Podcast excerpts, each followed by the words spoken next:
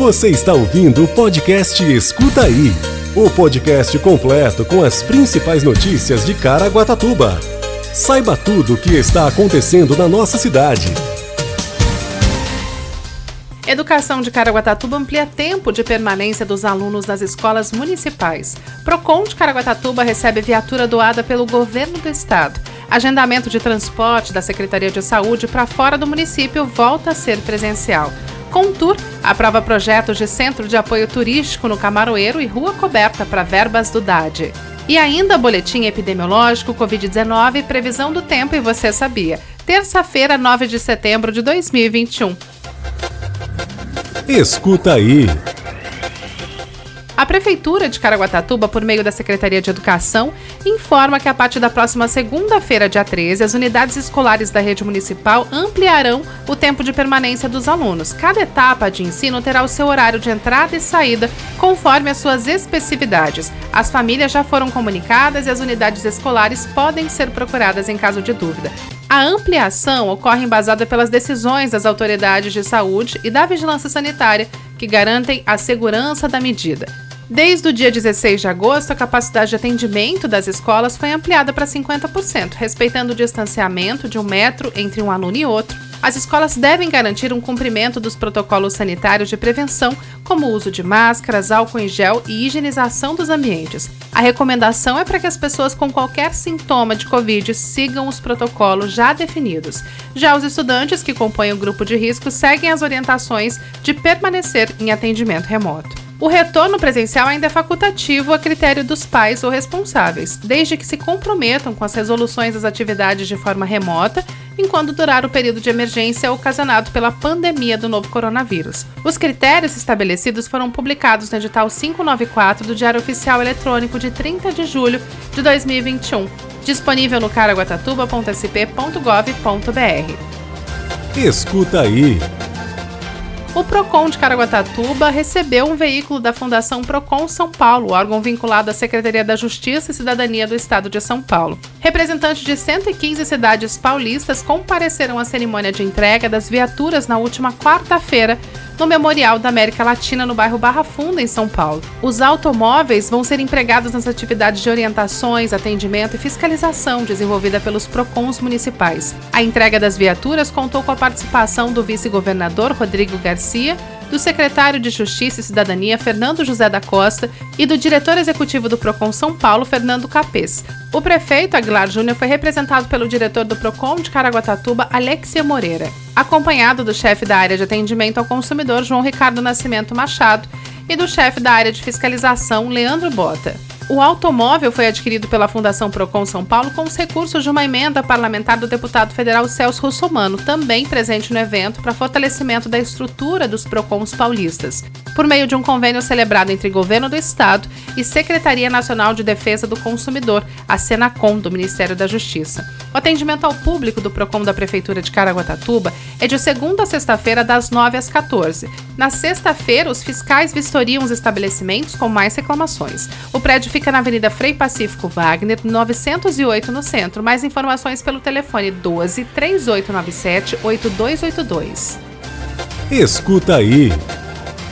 A Central de Agendamento de Transportes da Secretaria de Saúde retomou o atendimento presencial para os pacientes que precisam passar por consultas médicas e acompanhamentos ou exames fora de Caraguatatuba.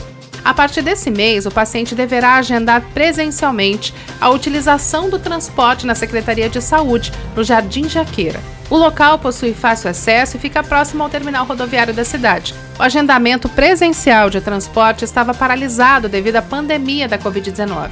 Por isso, era realizado por telefone. A Secretaria de Saúde explica que essa é a melhor forma de filtrar os agendamentos pois no contato via telefone estava acontecendo transtornos como faltas e agendamentos inexistentes.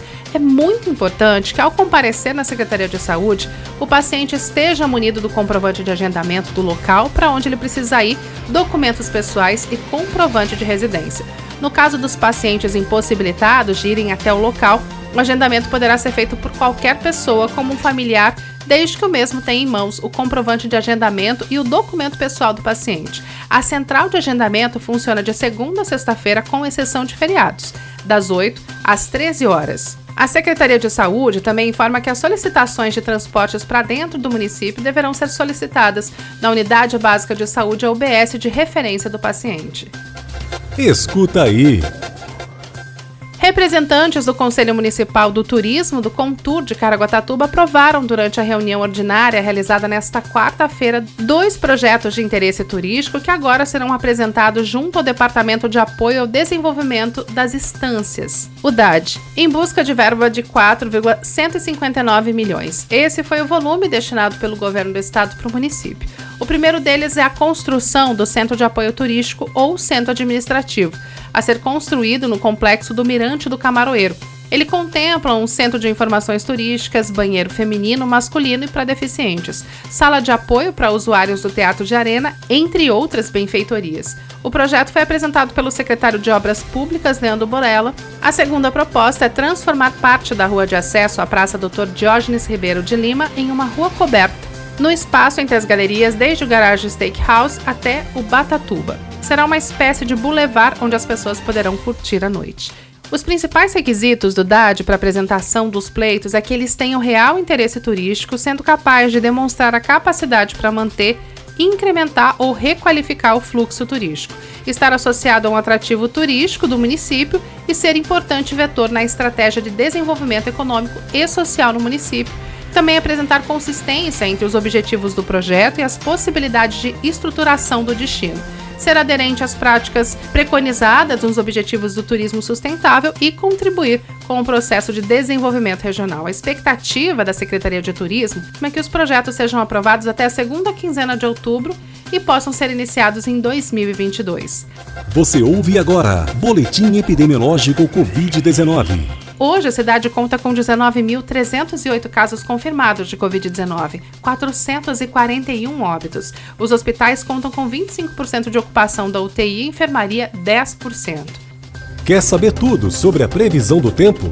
Fique com a gente e escuta aí!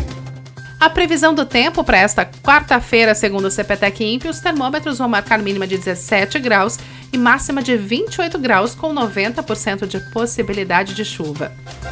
Você ouve agora. Você sabia? Você sabia que a Prefeitura de Caraguatatuba iniciou ontem, no dia 8, o curso de design de sobrancelhas gratuitos voltado aos moradores do residencial Nova Caraguá 2 no Travessão?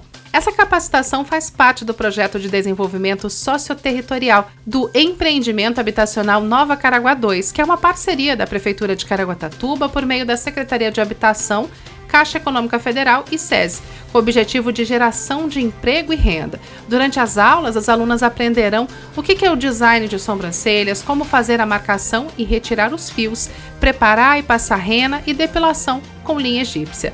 As 15 participantes do curso receberão gratuitamente um kit contendo luvas, toucas, paquímetros, palitos, três cores de rena, sombras, três tipos de pinças, recipiente DAPEN para preparar rena, lápis branco, linha tesoura e pincel chanfrado. O curso é ministrado pelas professoras do SESI, Raquel Helena Jacinto e Talita Pimentel Bovil, no CIASE Travessão, das 13 às 17 horas e termina no dia 17 de setembro. Esse foi o Escuta Aí de hoje.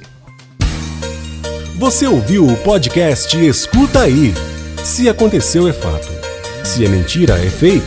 Só que hoje em dia é muito difícil separar o fato do fake, saber se é inventado ou se aconteceu mesmo.